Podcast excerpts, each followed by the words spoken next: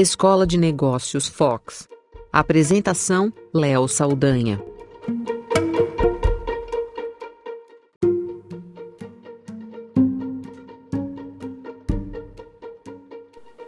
Embora o brasileiro seja muito conectado, ligado com as redes sociais, com tecnologia, com internet, nós somos um dos países que mais usa redes sociais no mundo, mas eu fiquei muito impressionado com um estudo que saiu recentemente da, do Google junto com a consultoria McKinsey e eles falaram é, sobre as competências digitais que o brasileiro tem e quais competências que nós precisamos melhorar, desenvolver.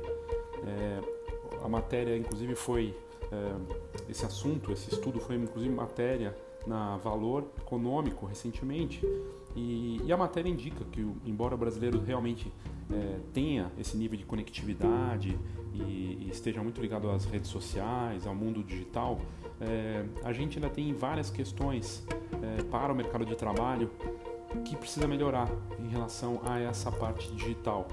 E as habilidades digitais entre a população brasileira refletem também as desigualdades do país. Isso é muito interessante. A pesquisa da, do Google com a McKinsey é, entrevistou 2.500 pessoas com idades entre 15 e 60 anos em 28 cidades brasileiras, todas essas cidades com mais de 60 mil habitantes, no total de 12 estados que foram avaliados. E o levantamento identificou um índice de maturidade digital no país, representado pelo nível de familiaridade que os brasileiros demonstram com diferentes tecnologias, como o, com o mundo digital, né, de uma forma geral.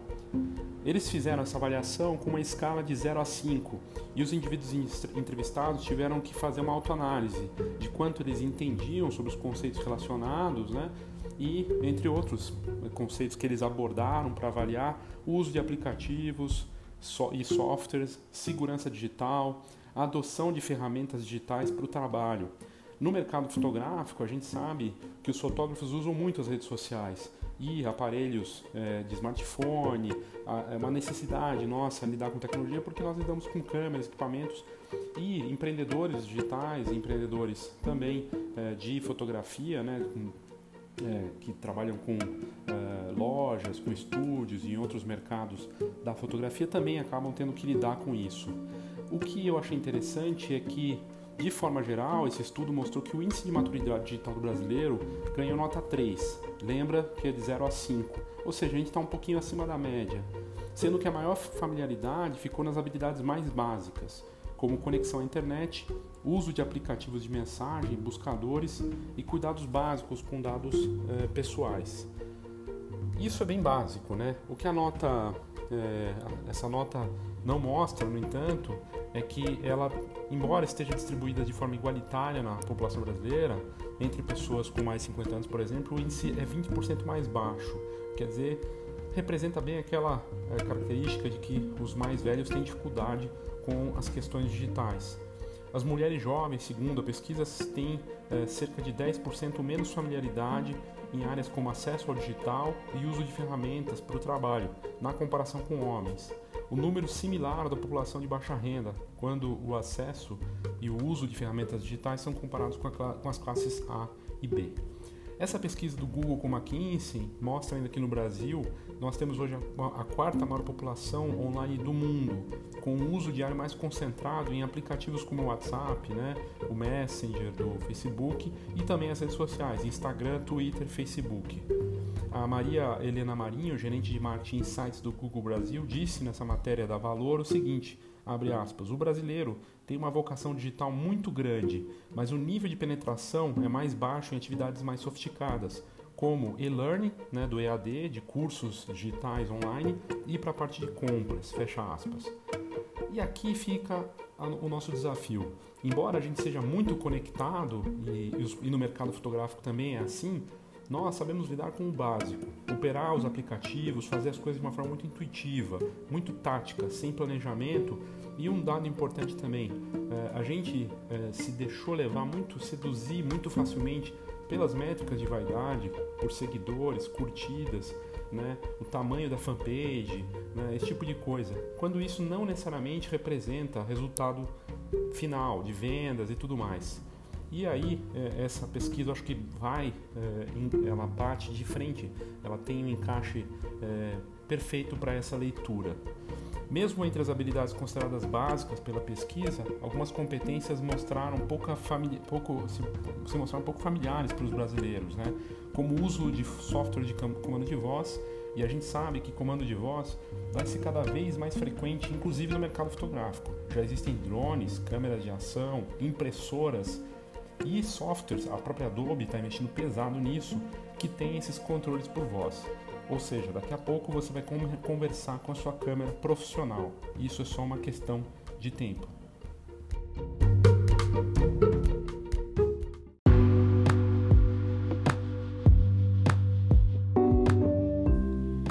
A pesquisa do Google com McKinsey mostrou mais coisas ainda. Os dados eh, mostram também que entre habilidades consideradas eh, mais básicas, né, a gente não tem então essa vocação para é, software de comando de voz, identificar sites seguros e confiáveis.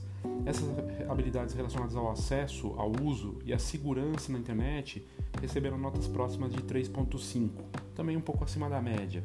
As habilidades relacionadas à cultura digital, como acompanhar as tendências de novas tecnologias e ter a vocação para explorar de uma forma aprofundada esse mundo online, também chegou com uma nota 3. Recebeu nota 3, onde de novo a escala é de 0 a 5. De acordo com a pesquisa, o brasileiro ainda apresenta pouca disposição para assumir riscos e para aprender por tentativa e erro na internet. A menor nota da pesquisa, 1.8, apareceu na questão criação. São as competências mais rentáveis no uso profissional, como criação e divulgação de conteúdo, capacidade, capacidade de ler e organizar dados e habilidade de programar. Entre os pontos fortes nessa área estão a criação de apresentação e edição de vídeo, e entre os mais raros estão a familiaridade com novas tecnologias, como automação de dados e a, o aprendizado de máquina, inteligência artificial. Paulo, a Paula Castilho, sócia da McKinsey Digital, é, disse que essas habilidades também são mais concentradas em poucas pessoas. Ela disse que as empresas, nas empresas a maior demanda ainda é por profissionais com competências consideradas básicas pela pesquisa. Essas mesmas habilidades podem ficar obsoletas em breve. E ele diz então que daqui cinco anos, onde vai estar essa demanda de tecnologia e de entendimento do ambiente digital que as empresas esperam é, em relação à cultura digital e à criação. O estudo identificou ainda algo interessante, que é uma correlação positiva entre o índice de competências digitais e a renda. Mesmo após controlar né, por fatores como educação, idade, vínculo empregatício, gênero, profissionais que declararam ter mais maturidade digital também têm renda maior. Cerca de um terço dos indivíduos que se destacaram nas competências digitais usam as ferramentas e plataformas digitais como fonte de renda. Isso envolve inteligência, né? Isso envolve uma forma de você atrair negócios, envolve inovação. Ou seja, quanto mais a gente investe nisso e se aprofunda nesse conhecimento das novidades digitais e das coisas mais sofisticadas, não só é, buscar é, presença simples e superficial nas redes sociais, mais resultados a gente pode ter. Parece fazer todo sentido. Segundo o estudo, os mais maduros digitais também são mais propensos a se candidatar a empregos online e têm mais chances de ser contratados.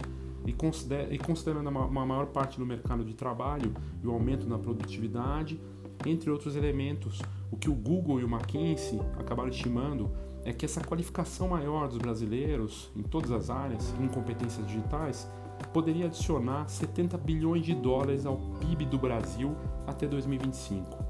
Eu acho que aqui, não só para fotógrafos, mas para empreendedores digitais, para mercados né, da fotografia como empresas de formatura, lojistas, né, estúdios, é, aplicativos de inovação de imagem, softwares, né, tudo relacionado à imagem e fotografia tem um potencial gigantesco. Ou seja, se a gente investir nisso, vai ter um retorno muito grande para a economia e para o nosso mercado. A gente está precisando, sedento por inovação, por novidades e por um aprofundamento nessas questões que vai muito além do que se, simplesmente é, atrair clientes é, por mensagens e ficar vendendo pelo WhatsApp. A pesquisa foi feita no Brasil, ainda não é, não existe um índice é, global né, de outras, outros países, mas o Google espera repetir essa pesquisa aqui no país para ter esses dados históricos e ir fazendo evolução ano após ano.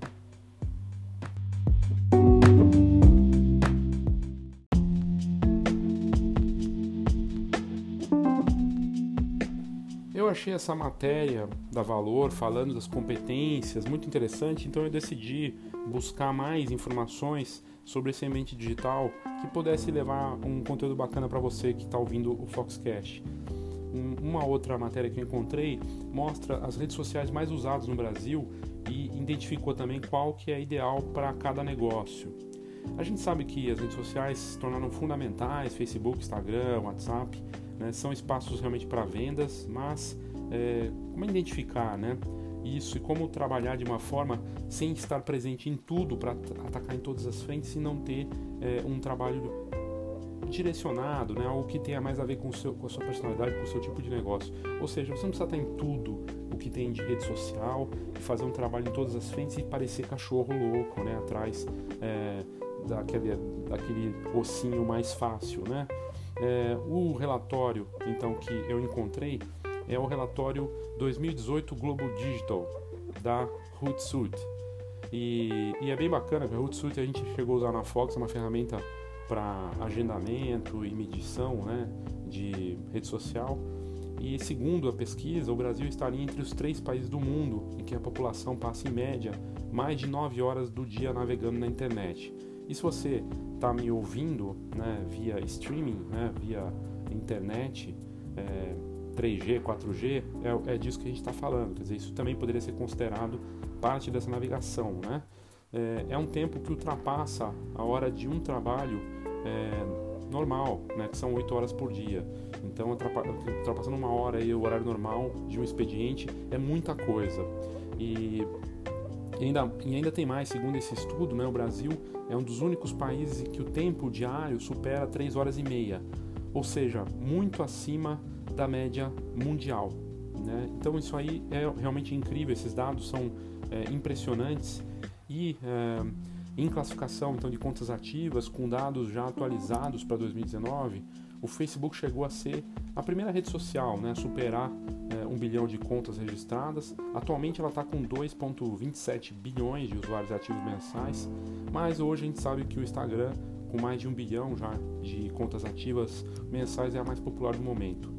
Então a gente foi ver é, as principais plataformas hoje no mundo e talvez você saiba as duas primeiras, mas será que você realmente conhece né, quais são essas, é, esses canais mais fortes? O Facebook, então, que é um país maior que a China, né, é quase China juntando aí com Índia, uma coisa impressionante, com 2,2 bilhões e 234 milhões de usuários ativos, mas em segundo lugar fica o YouTube, com 1 bilhão e 900 milhões de usuários ativos.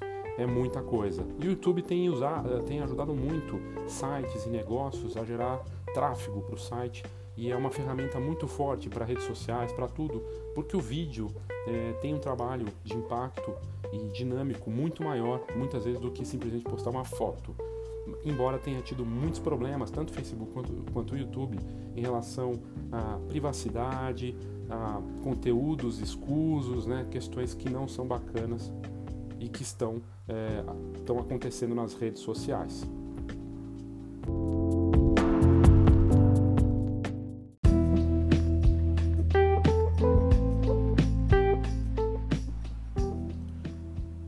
Seguindo a lista aqui de mais usados, né, os canais mais usados, as redes sociais mais usadas, o WhatsApp em terceiro com 1 bilhão e 500 milhões de usuários ativos, o Facebook Messenger com 1 bilhão e 300 milhões de usuários ativos, o WeChat na China com 1 bilhão e 58 milhões de usuários ativos, o WeChat diferente do WhatsApp, Facebook, ele, ele tem uma plataforma integrada que as pessoas fazem compra na China, fazem tudo usando esse, esse aplicativo de mensagem que se tornou uma plataforma para todo tipo de coisa, compra, pedido de táxi, tudo é feito ali dentro. Imagina um WhatsApp que você pode fazer tudo, pagar conta e tudo mais.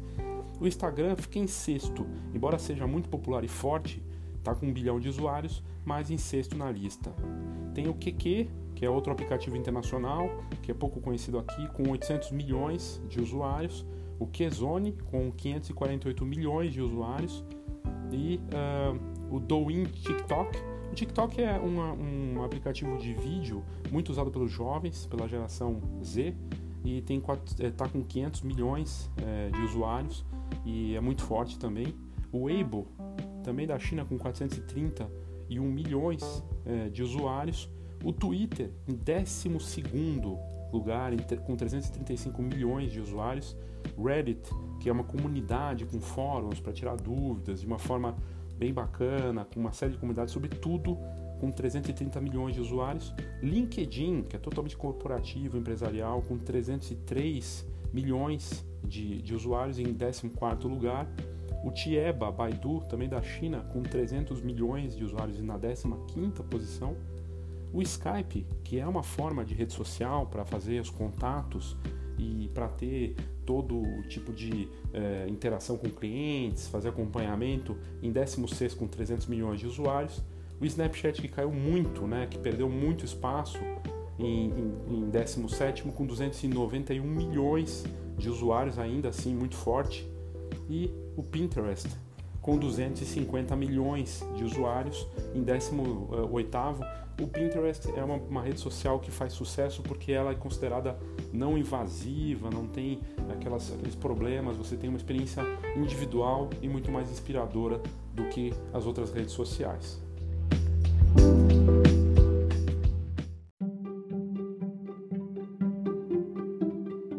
O fato é que a venda digital, o uso de sites e esse tipo de canal é, se tornou muito mais comum hoje, mesmo com a pesquisa que, que eu trouxe no começo, com a matéria da Valor, mostrando que o consumidor brasileiro ainda tem uma certa dificuldade com compras, com coisas mais sofisticadas, cresce, cresce a venda e prova disso é nesse mês, o Dia do Consumidor, né, que, que aconteceu aí faz pouco tempo, é, no último dia 15 de março, ele proporcionou é, uma alta de vendas nas lojas virtuais brasileiras em 45% em comparação com a média de fevereiro.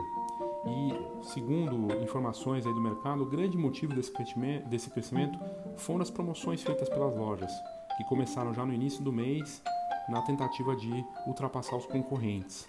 É, e olha que tinha dois feriados, né? Tem, tem, é, fica no meio de dois feriados, porque tem o Carnaval e a Páscoa que vem mais para frente, mas as marcas que fizeram uma ação usando o calendário promocional e pensando em algo para o dia do consumidor conseguiram bons resultados. É, a Social Miner, que fez uma pesquisa sobre o assunto, ela divulgou então esse relatório sobre o dia do, sobre a semana do consumidor no Brasil em 2019 e ela com mais de 36 milhões de cadastros obteve aí nessa nessa semana de 11 a 17 de março os dados de produtos mais comprados eh, e procurados eh, pra, pelos consumidores para venda online em lojas. Os, os, produtos de beleza e saúde superaram de longe, ficando com 21, quase 22%. Depois, na sequência, hotéis e viagens com 16 ponto, quase 17% e moda com 15%. Veja que curioso, nesses três dados aqui que a gente tem de produtos mais procurados, todos têm relação direta com o nosso mercado de fotografia. Por quê? Beleza e saúde tem a ver com estética, tem a ver com a vaidade. E vaidade é o apelo total da fotografia. Hotéis e viagens, da mesma forma, quem viaja e quem curte o momento é, com a família, um casal, vai querer ter esses momentos retratados. Os hotéis têm lançado serviços de fotografia. Eu fiz faz pouco tempo aqui no Foxcast a matéria sobre o TripAdvisor, que é um site de viagens com pacotes fotográficos. E moda também tem a ver com vaidade todos os três itens que foram campeões né, nessa no Dia do Consumidor, com bons resultados de venda, têm ligação com coisas de vaidade, com coisas de experiência e com relação à fotografia, pelo menos na minha visão. E isso é uma boa notícia para quem quer vender um ensaio, para quem quer vender memórias, para quem quer é, vender fotografia. Enfim, essa pesquisa saiu e, e, e mostra um, um, um, ganho muito grande né, é, nas vendas, um aumento considerável em relação às, outros, às, outras, é, às outras semanas anteriores. E o crescimento de vendas muito forte também nessa pesquisa no Nordeste, com 30% a mais na região, é, comparado com outros, e mais, obviamente, o Sudeste ficou com grande fatia, com 61%, Nordeste também muito bem, o Sul representando 14%, o Centro-Oeste 6% e o Norte com 2,7%. Os dados reunidos aí pela Social Miner mostrou que nessa data do 15 de março, dia do consumidor, os consumidores gastaram em média um ticket médio de 475 reais, é, e com uh, o valor mais alto para eletrônicos, ou seja, inclusive aí câmeras, né, vão entrar nisso, smartphones, com 1.462 reais, e na categoria beleza e saúde gastaram em média 144 reais. São valores que têm relação direta com é, o que poderia ser cobrado muito bem por um fotopresente, por um item avulso de fotografia, né? É, enfim, é, não deixa de ser interessante. E, e, mostra que o calendário promocional tem sim apelo e que trabalhar calendário promocional com metas e ações digitais faz todo sentido. Vamos lembrar do Black Friday, que todo mundo tirava sarro há alguns anos e agora é um dos fenômenos, antecipando muitas das vendas do Natal para aquela data ali de novembro.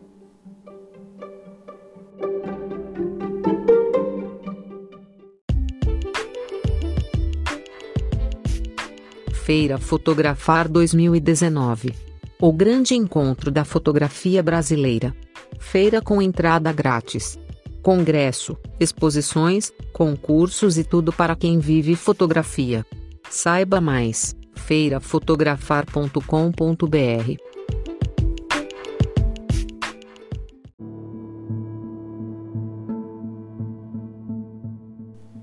Outra pesquisa que tem muito a ver com o que eu tinha falado do Dia do Consumidor, que mostra que estética, moda, viagens são itens muito procurados pelos consumidores e que, na minha visão, tem a ver com fotografia.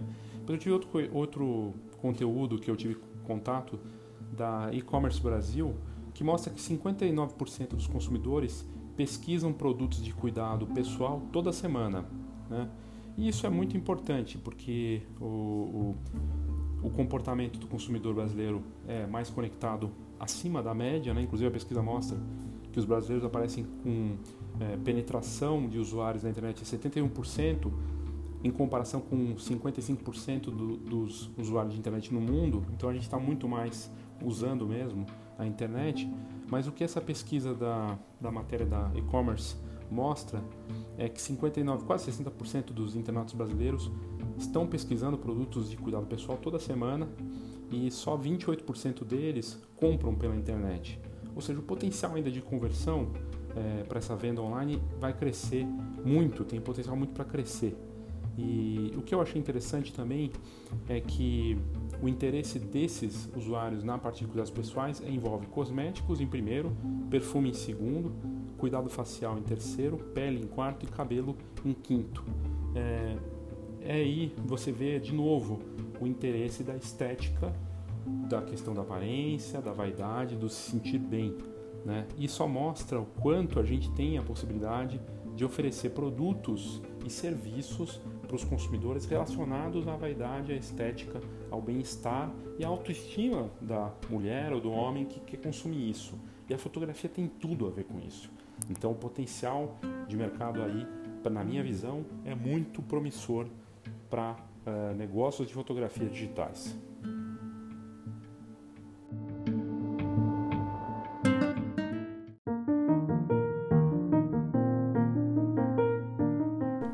De nada adianta você querer atuar com força no, no, ambiente digital é, sem se dar conta de um pouco de tudo que é importante para se trabalhar nesse mercado. E lembre-se que se você trabalha com fotografia, já tem tanta coisa para você fazer, mais essa preocupação né, de trabalhar de forma consistente e eficiente é, no ambiente digital não é fácil. Eu trouxe o primeiro dado de que é, o brasileiro, na verdade, não tem tanto conhecimento assim aprofundado sobre esse ambiente digital mas que se a gente investir nisso, isso vai ser bom para a economia e certamente vai ser bom para o mercado fotográfico também.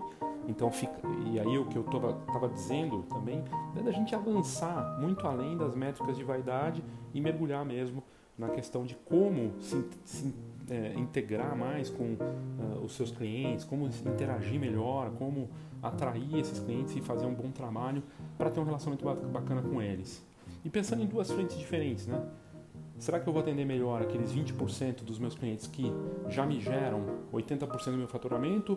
Ou eu vou trabalhar aqueles 80% que não, que eu não estava atendendo tão bem, que me seguem, por exemplo, nas redes sociais, mas que não compram de mim e tentar convertê-los em compradores?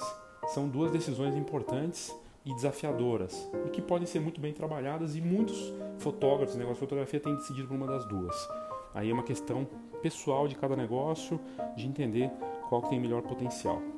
Agora, de nada adianta a gente ter um aprofundamento nesse conhecimento e entender que é importante trabalhar as datas é, comemorativas e fazer esse trabalho forte em cima para ter conversão de vendas, entendendo que estética e vaidade vale muito e fotografia tem a ver com isso também, mas a gente precisa seguir algumas regras, algumas, é, pelo menos um, um, algum direcionamento do que é bem feito no mercado, do que as melhores marcas no mundo fazem para tentar obter bons resultados também. E aí eu tive contato com um estudo da Gartner bem interessante que mostra que até 2025 80 por, 85% dos consumidores vão se relacionar com as, com as empresas sem passar por um contato humano. Isso quer dizer que as marcas vão criar eh, diálogos personalizados, mas de forma mais automática.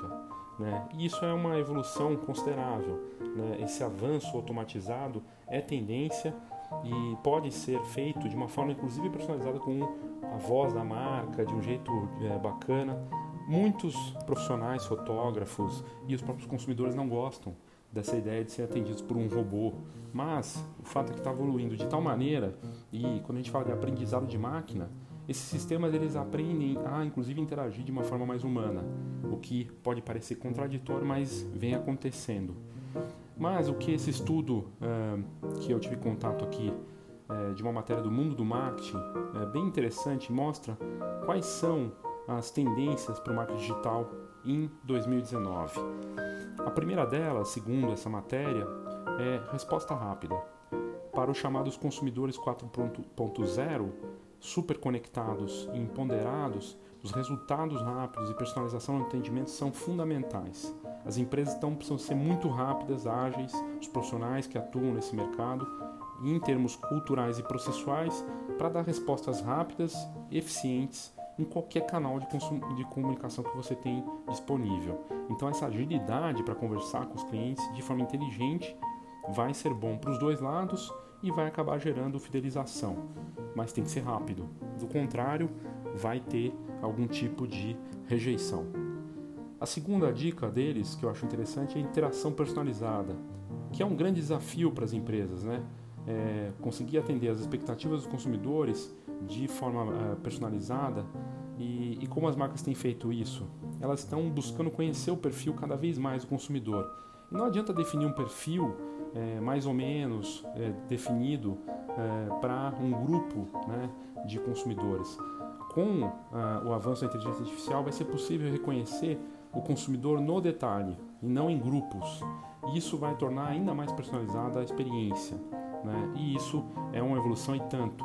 Né? Um exemplo que a matéria diz é a Paris Filmes, que aumentou o engajamento para as produções de filmes é, usando chat, chatbots que identificavam um perfil detalhado do consumidor.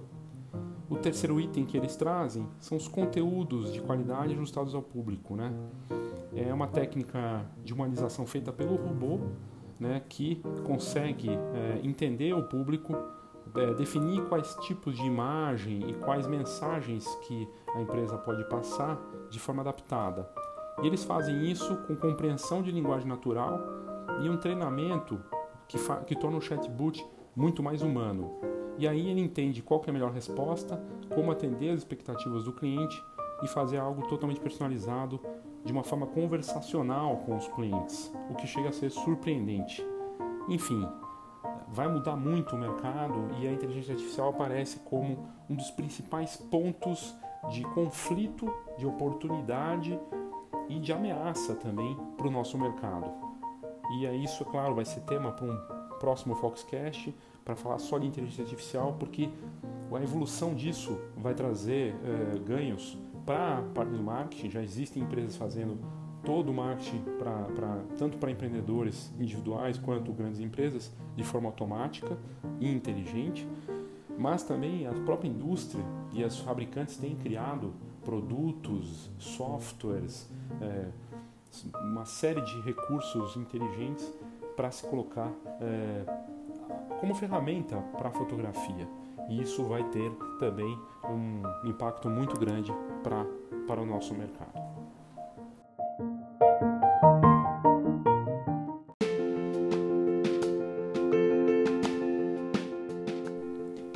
Têm falado nas empresas, inclusive fabricantes do nosso mercado, em transformação digital. E para os profissionais, fotógrafos, empreendedores, donos de loja, empresas de formatura, né, encadernadoras, essa transformação digital também é importante, porque se metade da população brasileira ainda não tem acesso à internet, é, é um potencial realmente muito grande do que pode vir a acontecer eu encontrei outra matéria falando um pouco disso e eu achei que valia a pena também trazer para esse episódio. Uma matéria da Época Negócios mostrando que as empresas devem se preparar para a maior demanda por serviços digitais no país e em toda a América Latina. Foi uma, uma matéria que consultou o presidente da Equinix e ele fala do aumento da interconexão, né, que vai disparar essa economia digital no Brasil. Hoje, três em cada, em cada quatro lares no Brasil têm acesso à internet. E segundo o Instituto Brasileiro de Geografia e Estatística, o IBGE, o percentual de domicílios que usam a rede subiu de 69% para 74%. Ou seja, o país ganhou 10 novos milhões de usuários na internet de 2016 para 2017, quando foi feito o último estudo, estudo que foi divulgado no fim do ano passado. Com mais pessoas acessando a internet a cada ano, as empresas vão precisar se preparar ainda mais para suportar e dar vazão para o aumento né, dos serviços digitais. E esse aumento na demanda vai exigir um bom funcionamento desses serviços, para que a experiência completa dos consumidores seja boa e que ele se sinta então atendido e seja bom para os negócios. E aí, é, o que essa matéria traz, segundo o presidente da Equinix, é a inter interconexão que seria a chave para a eficiência dos negócios nessa nova fase. O que o Eduardo Carvalho, presidente da Equinix do Brasil, diz é que sem interconexão não haverá negócios digitais sustentáveis no futuro. Os modelos não serão economicamente eficientes nem escaláveis. E de acordo com o executivo, o conceito ainda é relativamente novo no mundo corporativo, porque se trata de uma aplicação é, prática, né? É, quando se trata de uma aplicação prática pro, no mundo dos negócios aí. Mas o que eu achei interessante é que ele fala, por exemplo, é, dá o um exemplo de plataformas de filmes e séries, né, como Netflix, que os conteúdos ficam armazenados em grandes servidores espalhados pelo mundo e que para chegar até a TV e celular, o usuário tem que contar com um provedor de internet. A quantidade de troca de dados que esse provedor faz para alcançar o servidor é, da plataforma do streaming né, é o que define a qualidade de exibição do vídeo. Então, se ele estiver conectado diretamente ao servidor daquela empresa, uma interconexão, o resultado para quem assiste vai ser muito melhor. E assim vai diminuir a latência, vai diminuir os problemas que estão ali. É um exemplo de como essa interconexão daqui para frente vai se tornar cada vez mais importante. E, e eu achei bem interessante né, o quanto o crescimento rápido aqui na América Latina tem ocorrido, inclusive acima da taxa de de interconexão em relação à Europa e os Estados Unidos. E o que esse estudo, então, é, mostrado na matéria, mostra é que a gente vai ver esse aumento, esse avanço, e, e isso deve oferecer é, grandes oportunidades, né? É, mas também grandes desafios para as marcas. Ou seja, quem não tiver digitalizado e preparado para essa nova fase, vai perder espaço, vai perder negócios. É, isso vale desde o fotógrafo que atende a família até a grande empresa que atua no mercado fotográfico.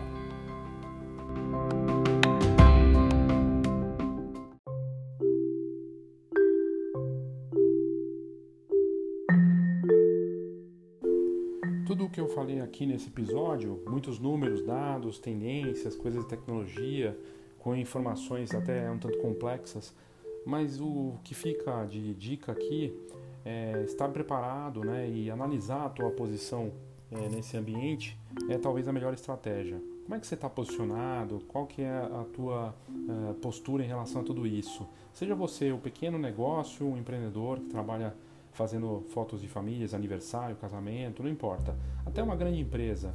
Né? Como você está posicionado nessa parte? É, muitas grandes empresas do mercado estão mal posicionadas e muitos profissionais que às vezes têm é, milhares de seguidores não estão ganhando dinheiro, porque, como a gente falou no começo desse episódio, muitas vezes estão preocupadas com as métricas que são ilusórias, quantidade de seguidores, curtidas e tudo mais. Isso engordou, na verdade, os cofres das empresas de tecnologia que criaram essas ferramentas, essas plataformas como Facebook, Instagram e tudo mais, mas não necessariamente ajuda o teu negócio.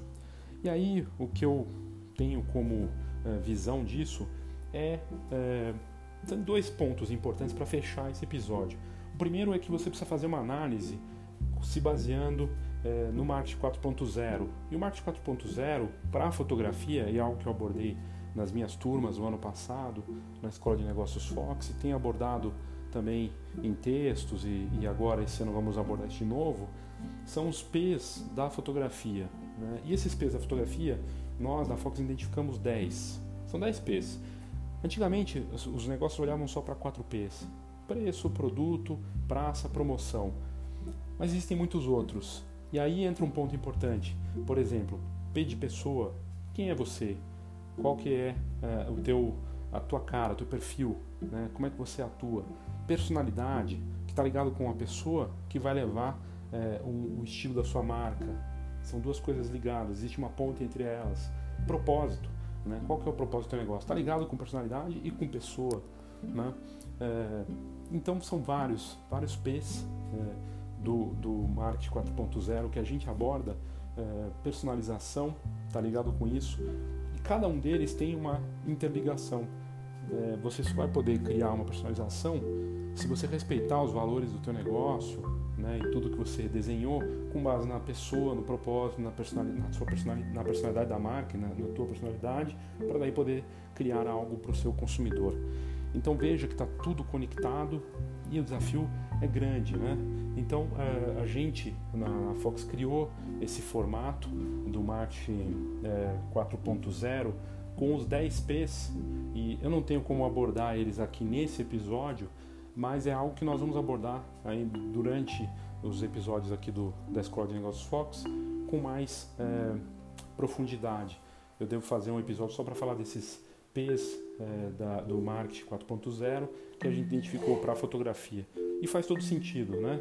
E, mas mais do que isso, desses os, os 10 P's da fotografia, que é, mais do que bonitinho de falar que existem esses P's, né? Que realmente ele, a gente consegue identificar isso dentro do mercado, depois de tantos anos atuando, ele só funciona se ele for adaptado para você. Então veja que se eu definir cada um desses P's para o seu negócio, e você vai ter que fazer isso nesse mapa de, do seu negócio, essa foto que você tem do seu negócio, você precisa fazer uma leitura do seu negócio para você. Não é o mercado, eu, o guru, não sei quem, o outro cara, o, o, o especialista X, Y, não, não são eles. A resposta passa pelas suas perguntas para o seu negócio. E aí você encaixa cada um desses P's para você. Então, mais do que eu falar aqui de cada um desses P's, é, você teria que ter isso definido, né, ter essa lista, mas trabalhar com as respostas a partir das suas demandas e necessidades. E isso envolve um trabalho considerável e não é fácil enxergar. Né? Então, é por isso que eu não acredito em receitinhas, não acredito em fórmulas prontas, em modelos de negócio que deram certo não sei quantos anos e ele quer levar para você. Não vai dar certo, porque não tem sua cara, não tem um encaixe com o teu negócio, com a tua realidade de mercado. No fim, as perguntas que você tem que fazer para dar certo para você. Né? E isso não é fácil, não estou dizendo que é simples. E o outro ponto importante para fechar e para, de certa forma, ligar com o que a gente falou no começo das métricas da vaidade, é que mais do que ser um grande influenciador né, dos seus colegas e dos seus clientes, é, o grande, né, se fala muito hoje influenciador digital e tudo mais, eu tenho lido muito, estudado muito sobre isso. Já existe uma nova vertente dos bons negócios que faturam bem, são aqueles que na verdade são os micro-influenciadores dos seus mercados. São os micro-influenciadores de verdade que atuam num bairro, numa cidade, numa região, não tem muitos seguidores, mas os poucos seguidores que têm atendem, são atendidos de forma perfeita, precisa, generosa e verdadeiramente preocupada em, em criar uma experiência para aquele consumidor. Não são contas com centenas de milhares de curtidas, não são contas, né? são, são pessoas que estão ali nas redes sociais, no ambiente digital, trabalhando com esse trabalho de influência forte e poderosa, embora em pequena escala, para os seus clientes. Então, isso, é, esse perfil do micro influenciador, que é de verdade, está sendo cada vez mais valorizada em detrimento, né, totalmente contra a, outra visão desses que são os que compraram milhares de seguidores, mas que no final das contas não têm resultados efetivos. É algo para se pensar, é algo para a gente refletir. É, não, de novo, não tem um, um formato, uma resposta certa, mas certamente a gente tem que refletir sobre o que está acontecendo no mercado e para todos esses números que a gente viu, essas pesquisas, o quanto está em transformação.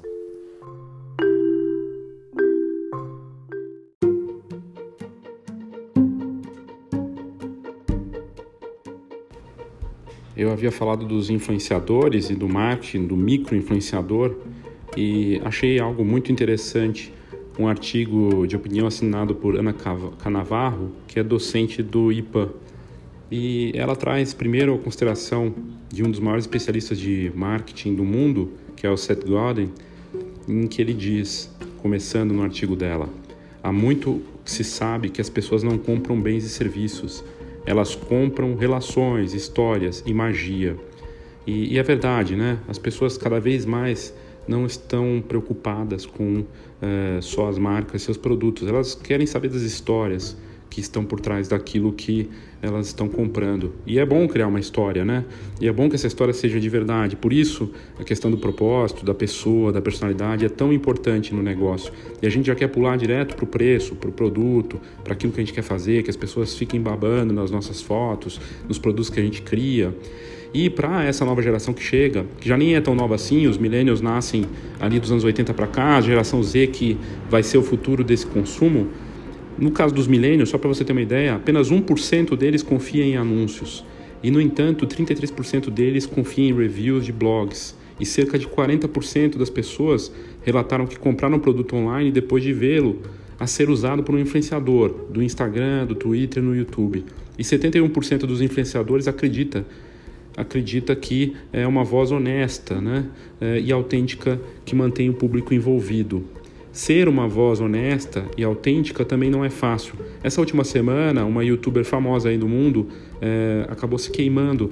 Ela tinha milhões, tem milhões de seguidores no YouTube e nas redes sociais e era vegana, de carteirinha, fazendo todo tipo de é, ativismo sobre né, a, prática do, do, veganismo e, no entanto, ela foi pega numa postagem aleatória comendo peixe. E o vegano não come peixe, né, e tem toda uma outra postura, uma filosofia de vida.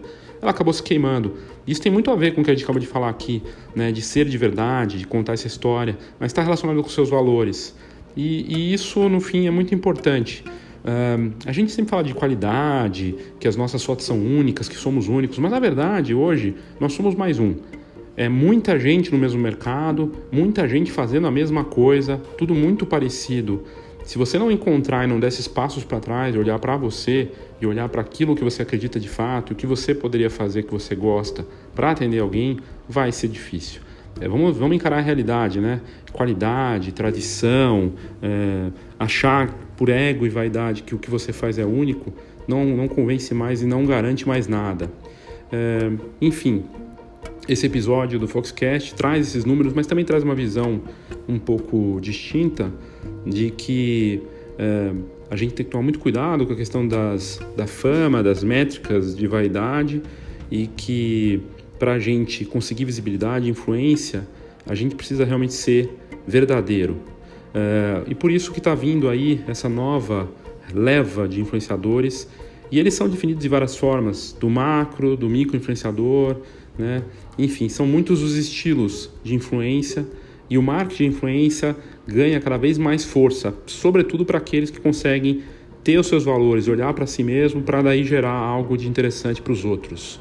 E, e, uma frase que eu vi ótima é, também nessa semana, que eu achei sensacional e que tem muito a ver com um pouco disso que a gente está falando, é não procurar clientes para o seu produto, é encontrar produtos para os seus clientes. Também uma frase do Seth Godin. É, criar produtos para seus clientes, né? encontrar esses produtos para os clientes e não procurando clientes para o seu produto. É, várias, várias grandes marcas fizeram isso. A Polaroid na fotografia, ele foi lá e encontrou um produto para os clientes dele. Ninguém esperava uma câmera que imprimisse fotos na hora. A Apple, ninguém esperava que é, alguém criasse um tocador de música é, daquela forma, né? E depois tocador de MP3 e depois transformasse num smartphone revolucionário. E ele nunca quis saber de é, entender é, só o que os clientes esperavam. Ele foi lá e definiu um produto para os clientes que fosse revolucionário. E a Polaroid da mesma forma e outras grandes marcas fazem isso. Espero que você tenha curtido os muitos conteúdos e informações desse episódio da Escola de Negócios Fox e até a próxima.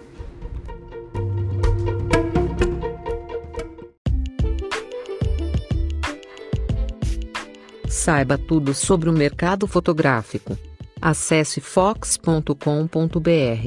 Tendências, negócios e inspiração para quem vive fotografia. fox.com.br